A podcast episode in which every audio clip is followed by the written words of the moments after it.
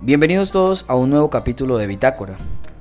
En el podcast de hoy vamos a hablar de la alternancia como ese nuevo sistema para el retorno a clases de los estudiantes del país.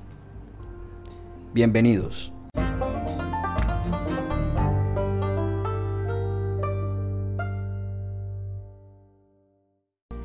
Así es, la alternancia es la nueva versión que ha planteado el gobierno nacional para que los estudiantes del país puedan regresar paulatinamente a las aulas de clase. Esto abarca un número muy significativo de jóvenes, niños, niñas, que van a poder, con la venia de sus administraciones locales y por supuesto del gobierno nacional, regresar paulatinamente a las aulas de clase para tratar de garantizar la educación, derecho fundamental constituido o estipulado en la constitución política colombiana. Y esto va a permitir, por supuesto, que ante los ojos del gobierno, quien eh, sustentan su propuesta, pues eh, garantizar una educación eh, de buena calidad, que es lo que está buscando el gobierno, ante la deficiencia en este sistema virtual y de no presencialidad que ha afectado a un número significativo de estudiantes quienes por su situación económica no cuentan con los recursos para acudir virtualmente a sus clases. ¿Esto qué quiere decir? Que se establece un sistema de alternancia para que los estudiantes, algunos sí, algunos no, en horarios específicos, dependiendo el tipo de nivel académico, digo yo, puede ser una opción, eh, vayan y asistan a las aulas de vayan y asistan a las aulas de clase. Ese es el sistema. Cada Secretaría de Educación Municipal estuvo a cargo el año pasado de elaborar un plan de alternancia educativa y eso fue lo que se hicieron de la mano con las secretarías departamentales de educación de todos los de todo el país. Entonces, esto permitió el avance en materia de educación con miras a, como les decía, mejorar la calidad de la educación en el país.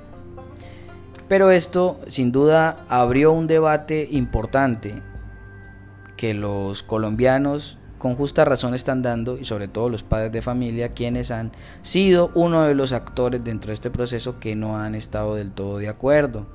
Hay que resaltar que tanto los padres de familia y los mismos profesores han manifestado su descontento porque conocen sus instalaciones, conocen la situación del sistema educativo colombiano y saben que no están dadas al 100% las condiciones para que ese sistema de alternancia se lleve a cabo sin exponer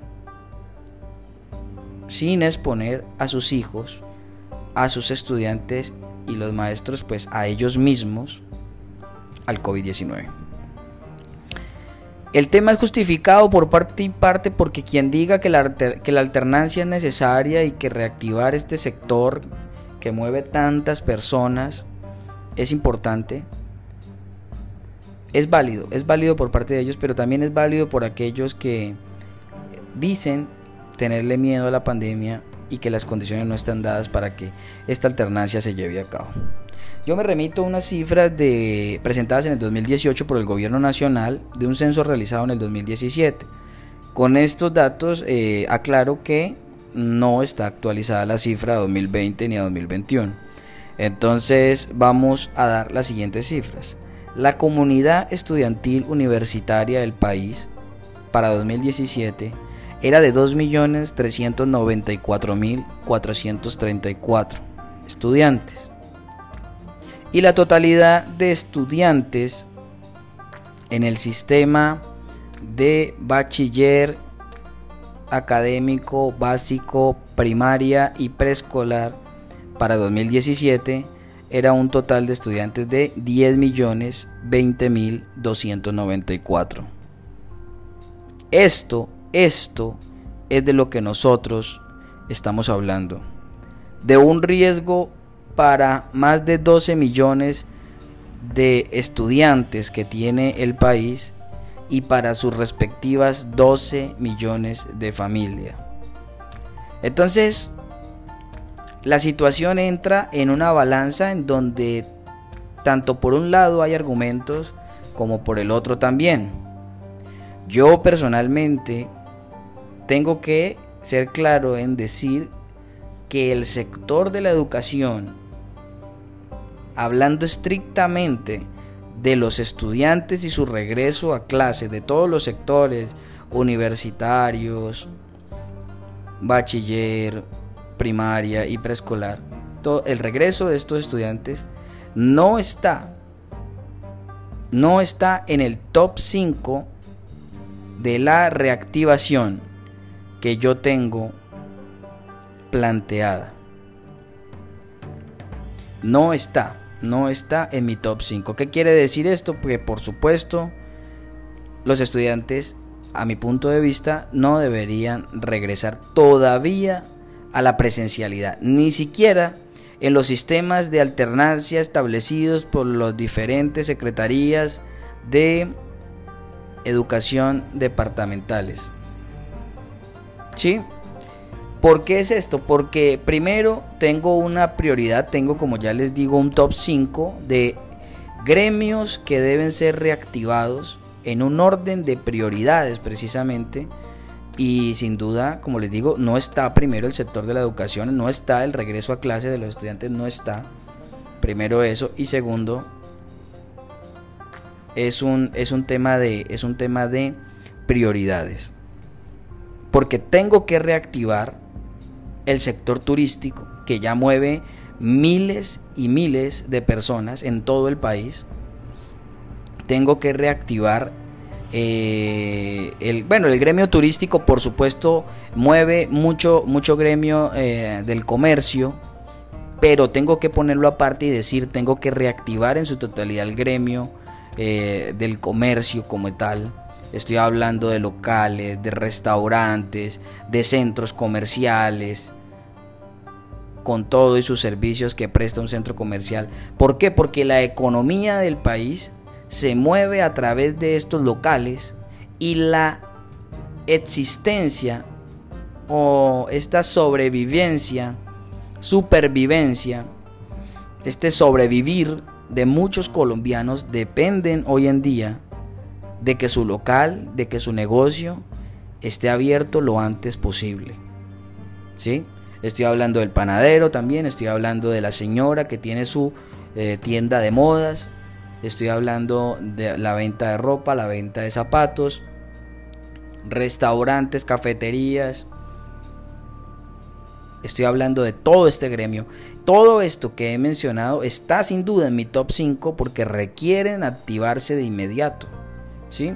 El sector de la, de la construcción que ya con unos protocolos establecidos ha venido reactivando su, su, su, labor y eso está muy bien, pero está en mi top 5 de lo que hay que reactivar porque no saben los millones de pesos y la cantidad de personal que mueve el, sector de la construcción. Y otros sectores afines a la construcción que deben ser reactivados cuanto antes. ¿Sí? Estas son las prioridades que yo tengo. Por eso, poner en riesgo a 12 millones de estudiantes, que, son, que es la cifra que a 2017 existía, tanto de estudiantes de primaria, bachillerato y preescolar como de estudiantes universitarios. Esto pues me parece que es, me parece que es innecesario en este momento. Ahora, como yo les digo, esta es una discusión viable, es una discusión que tiene peso tanto de un lado como del otro y por eso yo considero mucho a las personas que respetan y que apoyan la alternancia educativa y el regreso a clases lo antes posible. Yo, yo respeto eso, porque en primer lugar el primero en defenderlo es el gobierno nacional y lo hace muy bien porque ellos como gobierno tienen la obligación constitucional de garantizar una educación a todos los niños y jóvenes del país. Y no cualquier educación, sino una educación de calidad. Es la obligación que tiene el gobierno. Por tanto, yo aplaudo el esfuerzo del gobierno en querer que los niños, jóvenes, niñas, perdón, también, regresen lo antes posible a clase. Pero sin duda, para mí, que soy un simple ciudadano más, que miro las estadísticas, que miro eh, las noticias, que estoy haciéndole seguimiento a diario a la, la, curva de contagios en Colombia, que veo que hoy con ciertos sectores activados hay un desorden total. Entonces no me imagino con todos estos millones de estudiantes asistiendo a sus clases, exponiéndose ellos y exponiéndose a más de 12 millones de familias en el país. Estos son datos para que se pongan en consideración de todos los colombianos y que cada uno tome sus decisiones. Finalmente, eh, las diferentes asociaciones de padres han manifestado su protesta y descontento precisamente porque conocen las condiciones de sus colegios, de las rutas de sus colegios y saben que no hay espacio para protocolos serios de bioseguridad para que sus hijos minimicen en lo máximo posible el riesgo de contagio. Ellos lo saben, los docentes lo saben y son ellos los, principales retractores de esta propuesta de alternancia. Claro, está la otra cara en donde tenemos nuestros niños y niñas en las veredas que no tienen una tableta, que no tienen un computador para conectarse a sus clases virtuales y que les está tocando recibir clases a través de radio, de emisoras comunitarias y eso es más que triste porque la situación en materia educativa para estos niños es más que precaria. Pero yo sigo ante esta circunstancia, este escenario tan extremo en materia de educación, sigo anteponiendo las prioridades que tiene el país, porque esto no son prioridades del gobierno, son prioridades del país de reactivar otros sectores. Porque si yo tengo ese niño eh, con una educación precaria, lo tengo con una educación precaria y su educación puede reponerse, puede esperar, pueden haber medidas que, que se tomen, que pueden ser duras y serias, pero que van a servir para que estos jóvenes se formen correctamente y reciban la educación que verdaderamente merecen, pero puede reponerse de una u otra forma el día de mañana. En cambio, las vidas que hoy se están perdiendo, que son más de 200 desde el año pasado, estamos enterrando 200 personas diarias. Estas personas, estas más de 50 mil personas, yo creo que ya hemos sobrepasado los 55 mil muertos, que es lo que es la población promedio de un municipio en, en Colombia. O sea, hemos enterrado hoy, hoy a 2021, hemos enterrado a un municipio entero. Estas muertes nunca las vamos a recuperar estas muertes nunca vamos a poder velarlas con el respeto y la solemnidad que ellas se merecen. Nunca recuperaremos a nuestros abuelos, nunca recuperaremos a nuestros padres.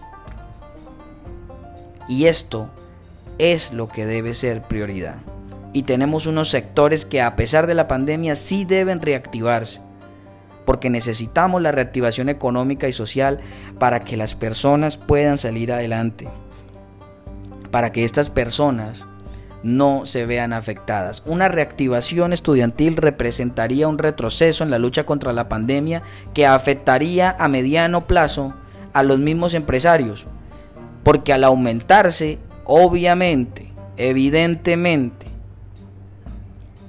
el número de contagios como consecuencia de la salida de estos estudiantes a las clases, pues esto generaría nuevos cierres, porque el gobierno no le va a quedar de otra que a realizar nuevos cierres para evitar nuevos contagios y los afectados siguen siendo los que menos deben ser afectados.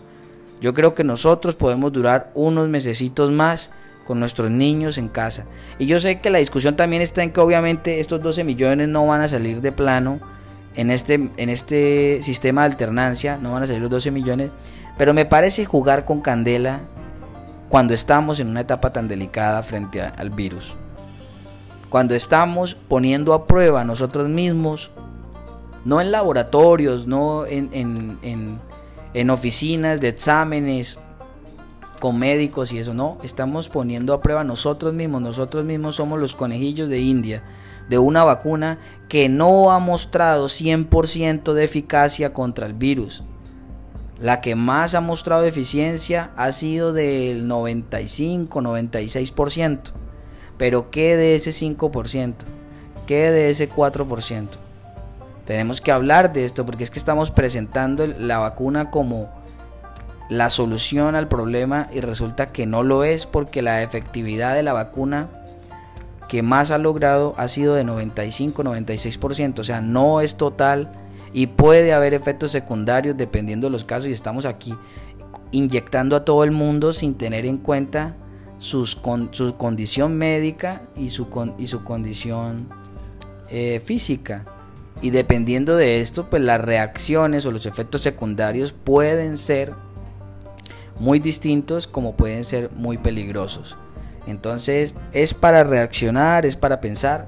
La alternancia, como les decía al comienzo, es un tema muy complicado. La educación siempre tiene que ser una prioridad para nosotros, pero de nada nos sirve la educación si nuestros docentes, cuyo, cuyo margen de longevidad es alto, es muy alto. Todos los que hacen parte de este grupo de docentes de la educación de bachiller, primaria y preescolar son personas son personas que tienen más de 60 años.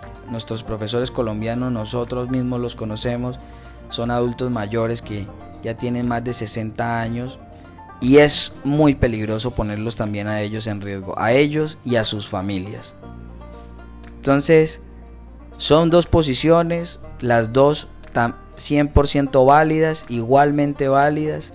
Entonces, nada, la invitación es a que tú también opines al respecto, a que participes, a que dejes tu punto de vista si lo consideras necesario y a que por supuesto utilicemos estos medios que nos dan hoy el siglo XXI, la tecnología y las redes sociales, para que expongamos nuestros puntos de vista sin resentimientos, odios o agresiones de ningún tipo, sino que como personas adultas, conscientes e interesadas en lo que le pasa al país, pues tomemos decisiones, tomemos, tomemos decisiones que sean las mejores. Y sobre todo discutir los temas de forma pacífica que es lo mejor. Esto fue todo por el programa de hoy, espero que te haya gustado, si te gustó por favor házmelo saber y si no te gustó algo, pues también me parece importante la retroalimentación. A todos gracias y que tengan un feliz día.